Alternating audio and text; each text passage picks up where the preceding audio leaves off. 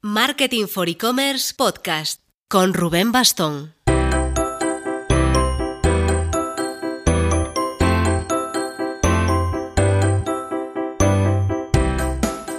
Hola marketers, ¿qué tal esa fiebre consumista del Black Friday? ¿Bien?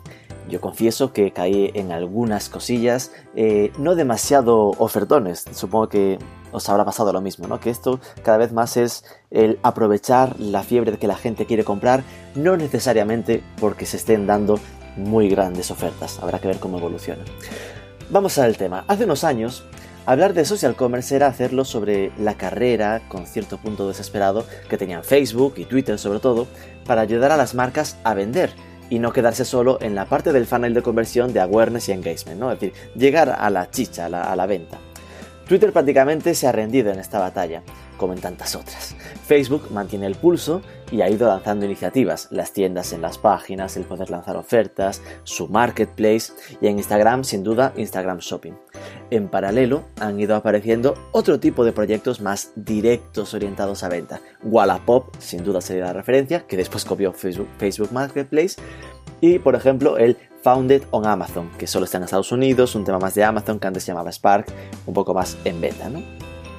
Lo que parece estar pasando es que cada vez más se separa la capa social pura, donde la gente busca al final entretenimiento y como mucho descubrimiento, de otras iniciativas como 21 Buttons o más recientemente Clipit o Picker, especializadas puramente en que los usuarios hagan reviews de productos y otros usuarios acudan a esas plataformas en busca precisamente de opiniones para orientar sus compras. Sobre este renovado state of art del entorno del social commerce, Madre mía, cuánto inglés. Eh, queremos hablar con Enric Gavarro, cofundador y director ejecutivo de Picker. Pero antes... Si habéis dejado la tarjeta tiritando con el Black Friday, seguro que habréis comprobado cómo cada vez más los e-commerce están incluyendo siempre como modo de pago alternativo el pagar en varios meses. Si aún no lo tienes implementado, echa un vistazo a nuestro patrocinador, Instant Credit. Está integrado en el grupo Banco Sabadell, ofrecen financiación tanto online como en tiendas físicas y además a nivel internacional. Tenéis toda la info en instantcredit.net.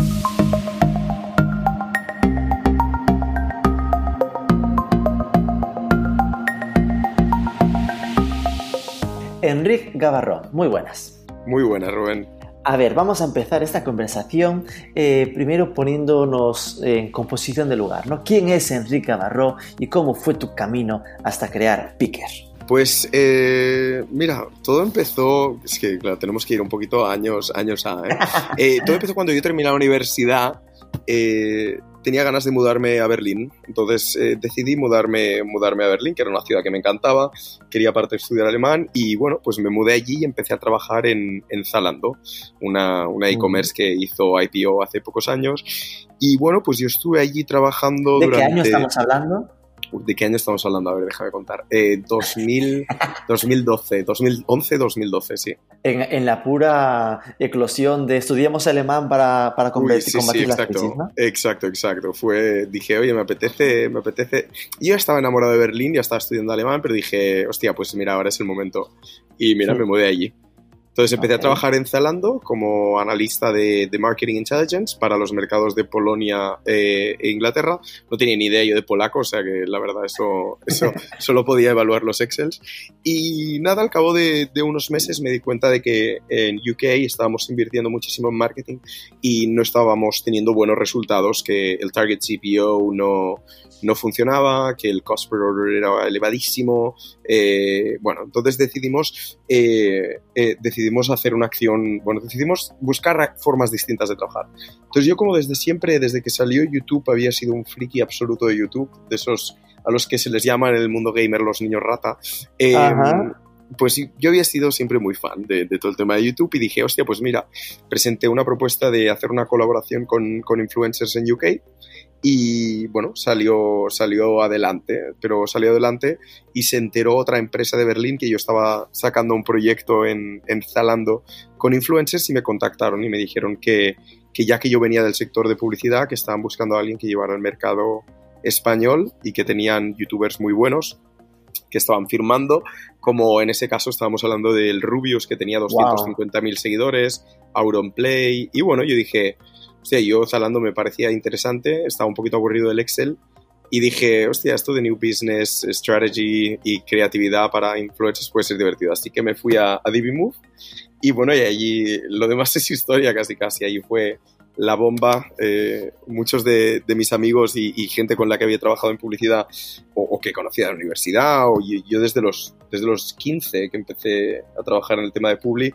pues eh, me acuerdo que yo venía a Barcelona y les decía, hola, soy Enrique y vendo youtubers, cuando lo de los youtubers nadie sabía lo que era. Vendo youtubers al peso, aquí, ¿no? Te lo juro, sí, sí, era, era así, era la, era la catchphrase a través de LinkedIn y, y, cuando me conocía con alguien era, ah, no, yo vendo youtubers, en plan, pero ¿cómo que vendes youtubers? Digo, pues sí, yo, yo te los vendo, como quien vende mortadela. Y bueno, de allí fue, empezamos a hacer las campañas gordas, que fue cuando la gente empezó a conocer youtubers, como la del Mega Kit Kat, eh, y luego ya llegamos a la cúspide cuando hicimos las campañas con Volkswagen, Fanta de Rubius, eh, hicimos algunas muy, muy, muy gordas y la verdad fue una experiencia muy interesante. Una como Auronplay con Wallapop, que también lo considero una de, mis piezas favoritas. Y bueno, ahí fue cuando vi que esto de los influencers, hostia, se, se pagaba muchísimo dinero para conseguir, para conseguir que los influencers hablaran de tu producto. Y, bueno, Picker precisamente salió de allí. Eh, cuando yo estuve cinco años en Alemania, tres de ellos en DiviMove, y al final de mi última etapa me empecé a dar cuenta de que los influencers estaban haciendo algo nuevo y es que estaban diciendo, eh, chicos, os recomiendo un montón este producto, pero esto no es publicidad, no me están pagando por ello, eh, simplemente os lo digo porque, porque es muy bueno. Entonces yo ahí vi, vi, algo nuevo y dije, hostia, esto es interesante, están dando valor al hecho que no se le paga porque están, están dando su, opinión sincera. Eh, y bueno, ahí no como los demás vídeos, este es mi opinión de verdad. exacto, un poquito, un poquito así, sí. Pero, oye, la verdad, o sea, yo, yo tema de influencers hay un montón que son súper creíbles, que son súper auténticos y esos son los que creo que al final tienen una marca personal súper fuerte y que, que, siguen manteniéndose durante los años. Evidentemente, como en todos lados, hay de todo, ¿no? Pero eh, yo creo que hay muchísimo, muchísimo influencer auténtico porque hay, se ha hecho mucho trabajo para intentar sacarles credibilidad y mm, creo que no es del todo justo. Em, bueno, entonces ahí vi y, y, se me encendió la, la lucecita. Entonces eh, hablé con, con Dani, que Dani es un, uno de mis mejores amigos desde pequeño. Vale, vale, vale, vale, vale. Una pausa. Voy a profundizar un poco en, estas preguntas. Entonces, niño rata, trabajando en publicidad desde los 15, estudió publicidad, se fue a Berlín, estuvo en Zalando, le gustaba el tema de youtubers, eh, lanzaste DiviMove entonces para España, DiviMove sí, exacto. sigue funcionando. Eh, entonces, ¿la campaña del Rubius con Fanta es tuya? Sí, sí, sí. Eh, ¿Qué quiere decir es tuya? Es decir, ¿qué hacía DiviMove? ¿Solo el contacto con el influencer, pero la idea le venía de agencia? No, depende, es decir, depende de la campaña. Hay clientes que te pedían, pues, eh, piensa que nosotros al estar entre medio, eh, nosotros entendíamos la marca, yo me encargaba del lado más de la marca para, para cumplir briefing y, y estábamos al lado del talento, entonces teníamos que crear un concepto que estuviera... Valiese para los dos. Exacto, y eso es, esa es la parte más difícil, que muchas veces las agencias de publicidad no, no, saben, hacer. Exacto, entonces eh, depende, para el proyecto de Fanta sinceramente ahora no me acuerdo, pero creo que vino de agencia y, nosotros hicimos simplemente la gestión del proyecto, pero por ejemplo Volkswagen sí que hubo muchísimo trabajo de creación del contenido junto, la, la campaña de Volkswagen Polo y, eso es, es, es, muy interesante porque tienes que conocer muy bien a la audiencia del influencer y eso es algo que las agencias de publicidad tradicional no conocen. Sí, que entonces suele, suele, intentar forzar al influencer a que haga lo que le encajaría a la marca. Sí, pero ese, es al final, al final termina siendo el peor resultado porque nosotros aprendimos un montón de esto y es que al final no consigues ni buenos resultados, la marca no termina contenta y al final lo más importante es tener una buena, una buena discusión y, y, al final que se dé cuenta cliente que, que, la mejor forma de hacerlo será auténtico con la audiencia del, del influencer. ¿Cómo se consiguieron gente tan potente como el Rubius o Auronplay? Bueno, en aquel momento no eran tan, tan, tan, tan, tan potentes. No, en ese momento eran muy pequeños, eran muy pequeños. Yo pues también conseguimos en ese momento Dulceida, porque Aida y yo nos conocemos desde hace muchísimo. Eh, y, pues en ese momento TV yo creo que era una network eh, muy buena. Eh, creo que fueron los primeros en España en ponerse muy en serio. Y teníamos un equipo de, de, campañas que, que, era muy interesante para los youtubers porque al final también lo que quieren es monetizar su audiencia. Y como teníamos muchas campañas con Donetes, Nestlé, eh, es que Wallapop, eh, no sé, un montón de marcas. Entonces, al final los youtubers también estaban interesados en entrar en una agencia que, que pudiera, que pudiera darles un buen revenue source a través de la audiencia aparte del CPM. Y se puede saber cuánto cobran, cuánto cobraban más o menos los youtubers. Uy, pues a ver, es fácil, es, es, fácil, o sea, entre 10 euros por post y, y, 500 mil, eso ya aquí... ponte, ponte Muchas gracias por ser tan concreto y tan sincero con tu respuesta. ¿Sabes qué pasa? ¿Sabes qué pasa, Rubén? Es decir, yo te daría la respuesta, pero es que está anticuada, entonces ya, ahora ya no, sé, ya no sé cuánto ganan, estoy desconectado de este mundo. vale, ok, nos quedamos, es un buen, una buena horquilla, entre 10 y 500 mil. claro. Pues yo que tenía suelto, con 9 euros no me llega. Bueno, a ver si... Bueno. Vale, entonces llegamos a el, veo que hay una nueva tendencia con los influencers que empiezan a poner en valor lo de, lo de no es publicidad, es mi opinión personal, y piensas en lanzar Picker. ¿Qué es Picker entonces? Picker, eh, nosotros lo que queremos es dar acceso al conocimiento, experiencia y gusto que la gente tiene de todo el mundo para que puedas conseguir mejores, mejores cosas para tu vida. Es decir, esa es la sensación esa de que cuando compras algo o cuando consigues algo que realmente, hostia, qué bueno, qué buen precio o qué buen producto, estoy muy contento cuando lo uso. Esa, esa es la sensación que queremos crear, porque ahora mismo eh, buscar un producto en Amazon, eh, Dios mío, es, es, un drama. O sea, es que buscas una cámara de fotos y te salen 250.000 resultados. Es como, ¿qué cámara tengo que comprar? Entonces, nosotros lo que damos es una conexión entre un producto y una persona. Eso es lo que creamos, para que tú puedas saber qué productos utilizan tus amigos. Intento ser un poco polimalo, ¿vale? ¿Cuánto de hijo speaker de un 21 Buttons, por ejemplo. 21 Buttons yo creo principalmente tiene también más tiempo que nosotros. Nosotros eh, tenemos un añito y poco.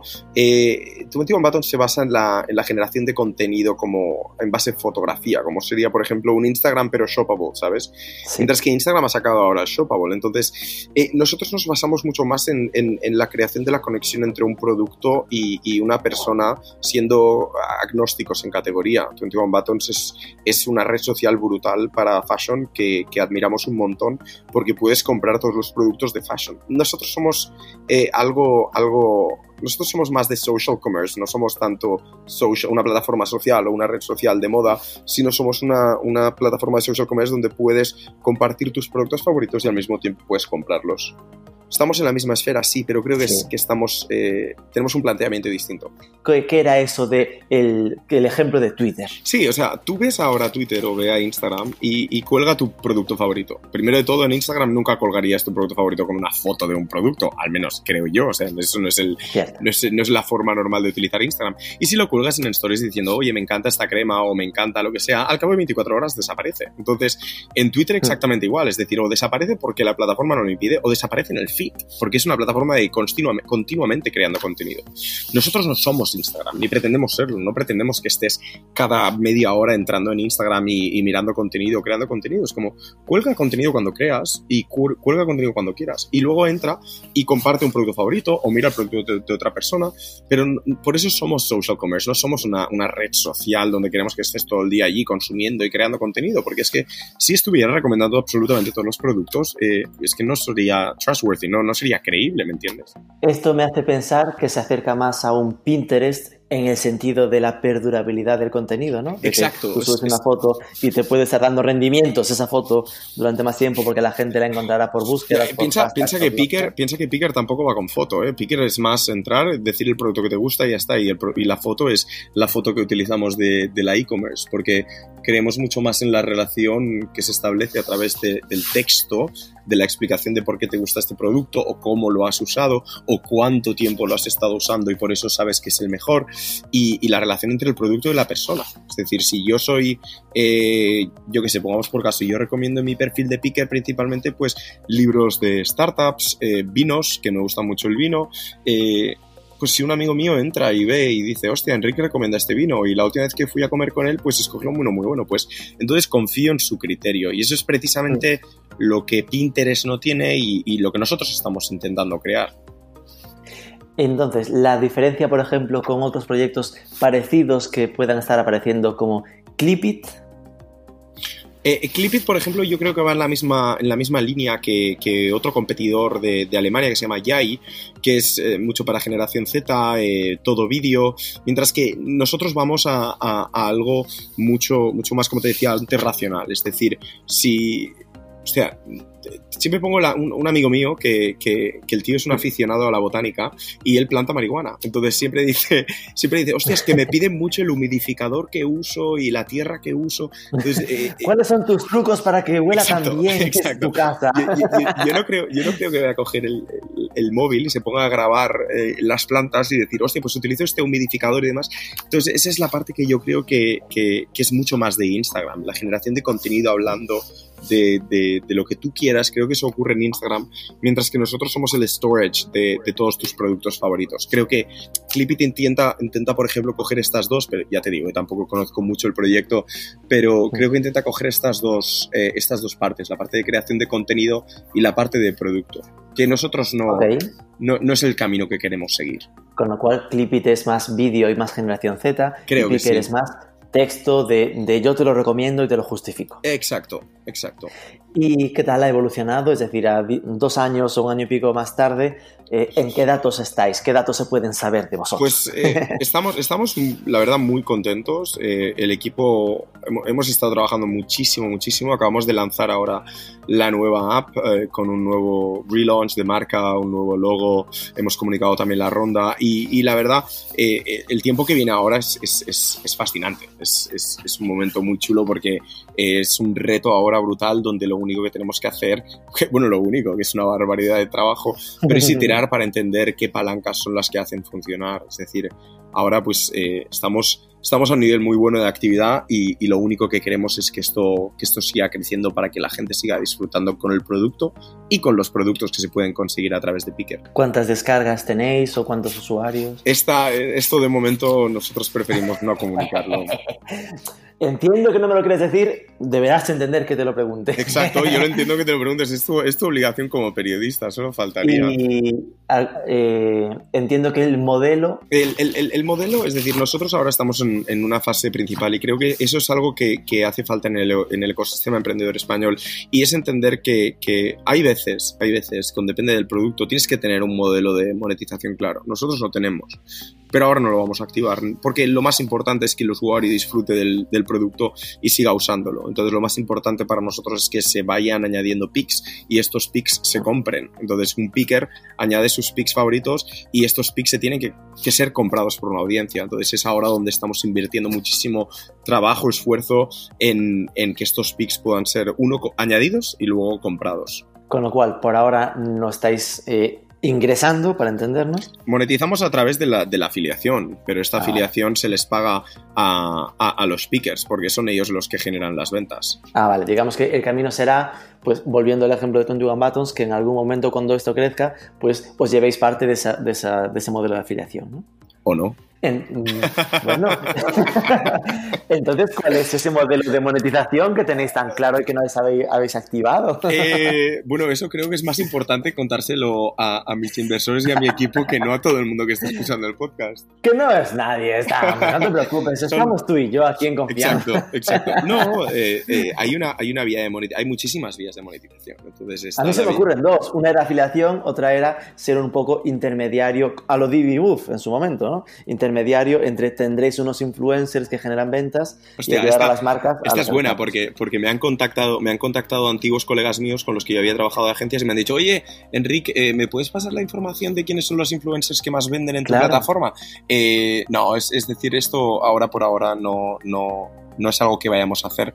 Eh, esto creo que es algo que están haciendo algunos de nuestros competidores, pero nosotros no, no nos lo planteamos porque creemos que es eh, pan para hoy y hambre para mañana. Si perdemos foco en producto, eh, eso sería lo peor que hacemos. Así que ahora yo creo que sería, sí podríamos ganar 2.000, 3.000, 5.000 pavos compartiendo y vendiendo esta información, pero no es, no es el foco. Entonces, ¿cuál es vuestro reto actual? Es decir, el, camino que está en internacionalización, en hacer foco en España para que... de momento, de momento estamos eh, enfocados en España, el producto es escalable, tenemos un estamos muy contentos con el equipo y con el producto. Ahora lo importante es crecer y afianzar, entender cómo funcionan los loops de feedback y, y que los usuarios estén contentos eh, tanto añadiendo pics como comprando esos picks que, que, otros usuarios están añadiendo. Entonces, después de este duro interrogatorio inicial... No te preocupes, este, es, creo que estoy un poquito acostumbrado ya. ¿eh? Hay algunos que se lo toman peor que tú. Eh, mi, mi idea era en este programa eh, profundizar un poco en el concepto de social commerce, que sin uh -huh. duda es tu tema, ¿no? Es de donde,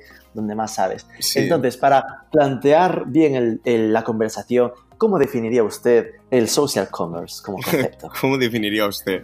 Eh, primero, no utilizándolo usted. Segundo, eh, eh, experto en el tema. Eh, es decir, yo creo que de publicidad sí que sea un poquito social commerce estamos aprendiendo y esto es lo que intento decir siempre en Picker, que vamos a probar y ya veremos lo que funciona. Entonces, el social commerce es, es, es, es precisamente lo que nosotros queremos hacer. O sea, la visión de Picker es eh, get everyone's taste. O sea, es que tú puedas tener acceso al gusto de todo el mundo, que puedas saber pues de alguien que sabe de vino, de alguien que sabe de tecnología. Entonces, eso es... Eh, para mí es el social commerce, es el que el conectar personas con productos para que tú puedas tomar mejores decisiones de compra y comprar cosas que son mejores.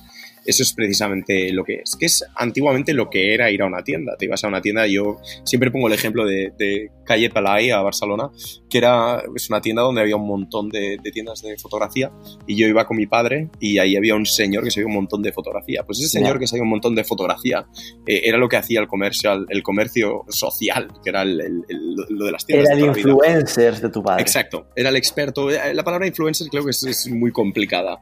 Eh, prefiero utilizar a alguien que sabía mucho de, de, fotografía o alguien en el que él confiaba.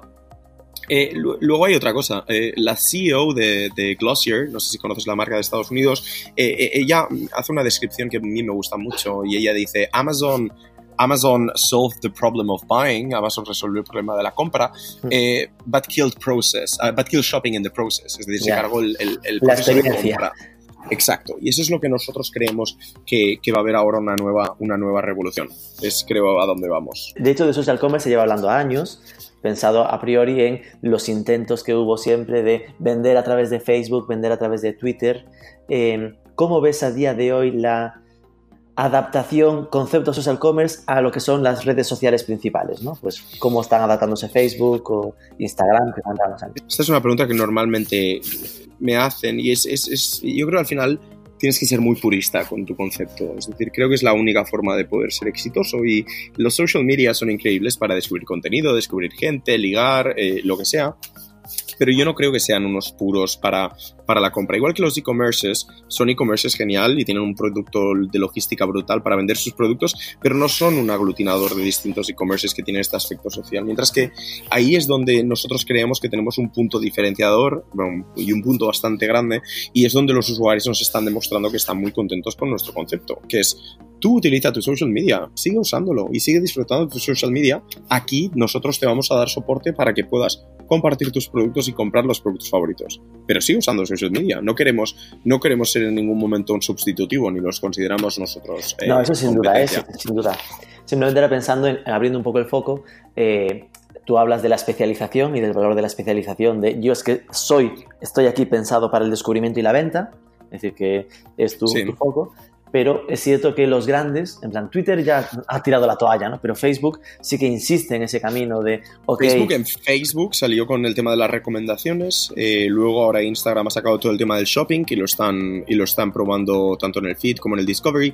Eh, eh, creo que es una compra, creo que es una compra mucho más reactiva que no proactiva y esto es un punto muy importante. Es decir, Picker es una plataforma donde Get Everyone Stays es para precisamente get, es para comprar, mientras que Instagram es para entertain, tú vas a Instagram, estás consumiendo contenido y de repente ves algo que dices, hostia, that sounds interesting o esto parece guay, entonces lo compras. Pero el usuario, en el momento del usuario, eh, no es voy a comprar, es voy a entretenerme and then it happens that I, that I buy something.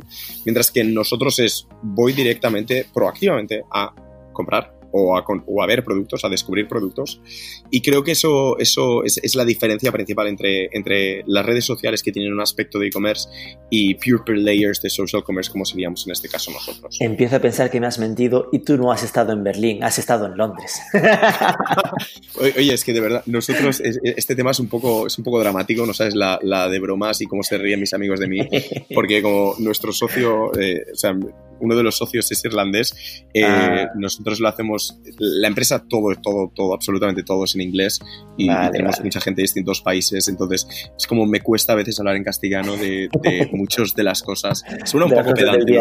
Trabajo, sí, sí. A veces suena pedante, pero bueno, es que de verdad no, no, a veces no sé ni explicarlo. Pero Te perdono, te perdono la vida. Eh, en todo caso, me pareció muy interesante lo que comentabas, que al final es, ok, eh, la gente eh, a, a, Facebook o Instagram va a otra cosa y a lo mejor se encuentra con algo interesante y acaba comprando, pero no era su objetivo prioritario. En cambio, en herramientas puras de social commerce como Speaker, como S21 Buttons, la gente ya va más, más predispuesta a, a, pensar en estar buscando algo para comprar, ¿no? Exacto. ¿Dónde entraría Pinterest en este ecosistema? Porque es seguramente la, más, próxima. Pinterest, es, eh, Pinterest es apasionante. Pinterest, aparte, si ves la evolución de, de los últimos quarterly results, es eh, muy interesante, ha crecido un montón en bolsa, es, es, es, un, es una empresa muy interesante que nosotros admiramos. De hecho, tenemos un inversor eh, en Picker que es un ex product manager de Pinterest y, y es, un, es, es, es algo que nosotros vemos muy interesante, pero creemos que está mucho más basado en el contenido bonito, fotográfico, decoración,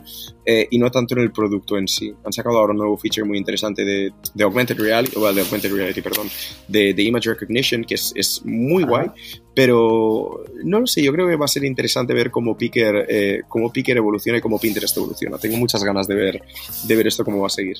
Eso suena a amenaza. Uh. Ah, no, ojalá. Vamos, ojalá pudiéramos. No, no, la verdad es que de momento no. Admiramos mucho trabajo de Pinterest y, lo tenemos como referente y, y, queremos seguir aprendiendo, aprendiendo de ellos y a ver si en alguna cosa les podemos sorprender e ir más rápido que ellos, que eso es lo que nosotros tenemos. No tenemos el mismo dinero, pero rapidez creo que sí.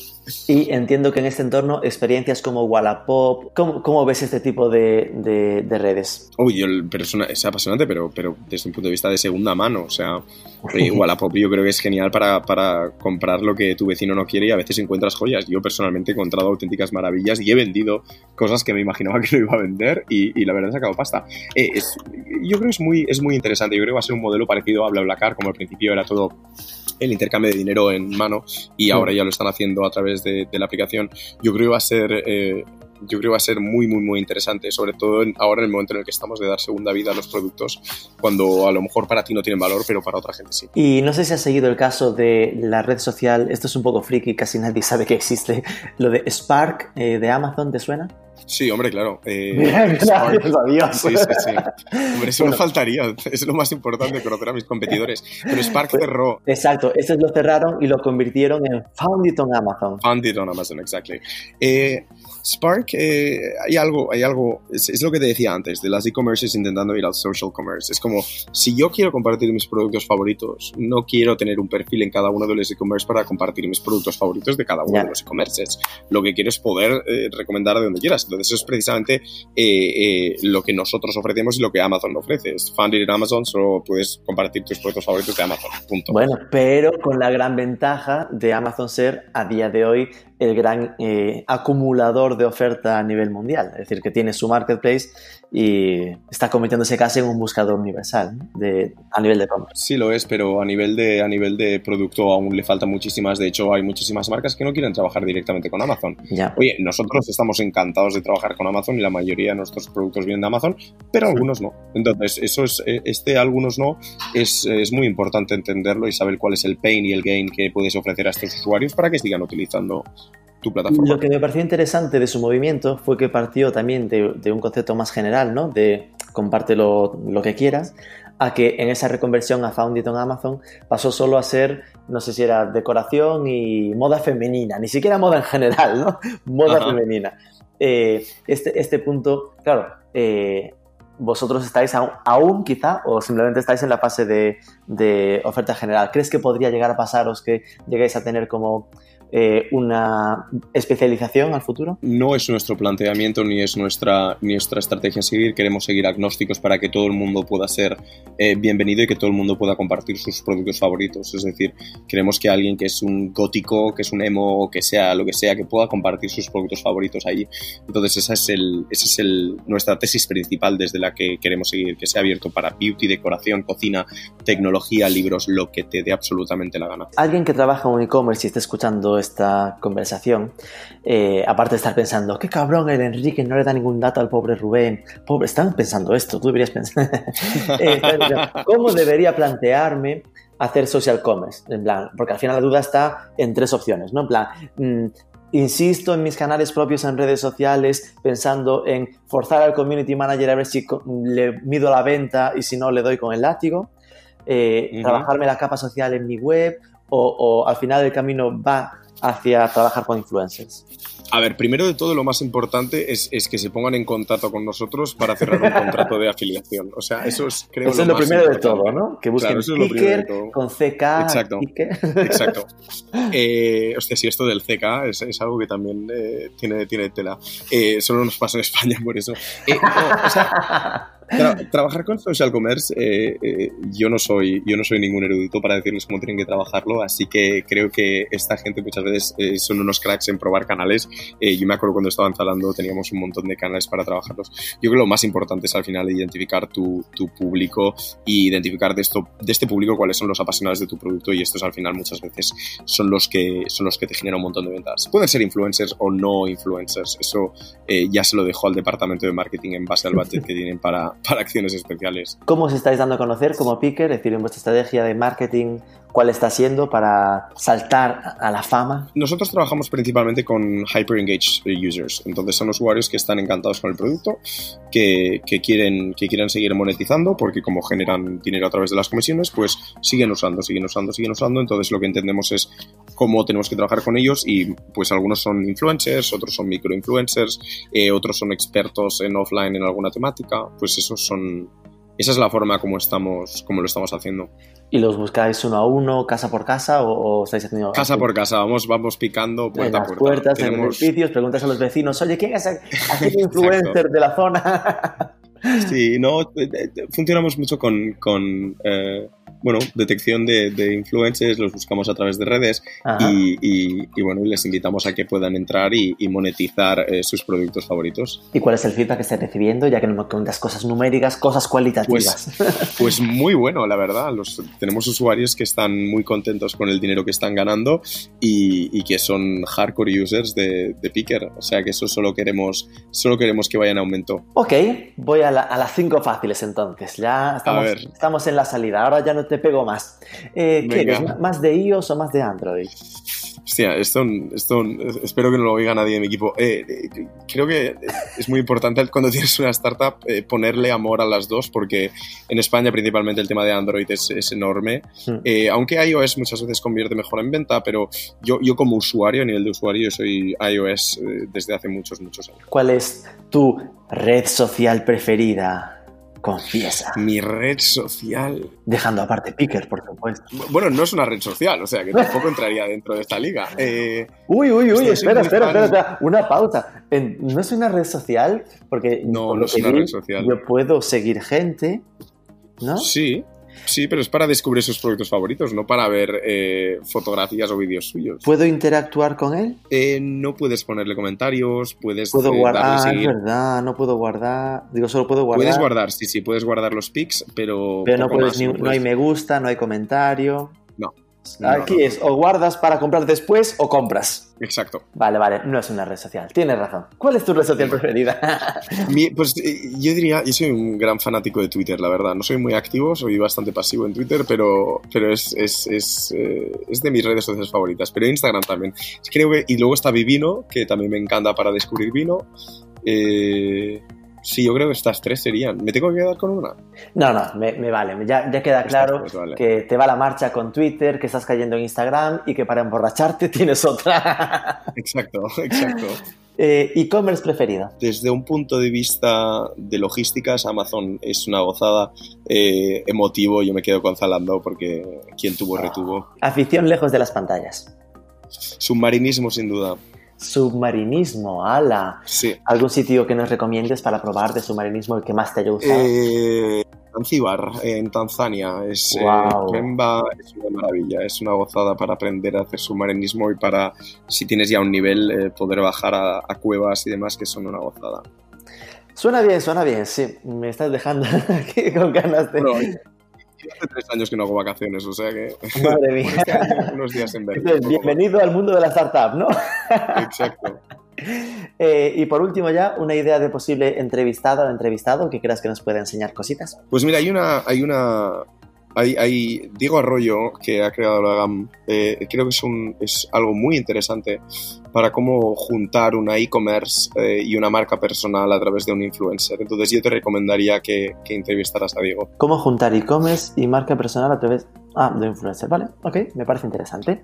Pues muchísimas gracias, Enric. Ha sido un verdadero placer esta, esta charla contigo. Un placer, Rubén.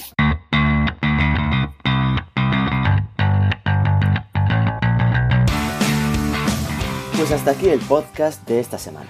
Si te has quedado con ganas de más, recuerda que tenemos un canal de YouTube en el que publicamos también un vídeo a la semana distinto a los podcasts. El último, un análisis bastante completo del fenómeno Grieta Thunberg desde el punto de vista del marketing.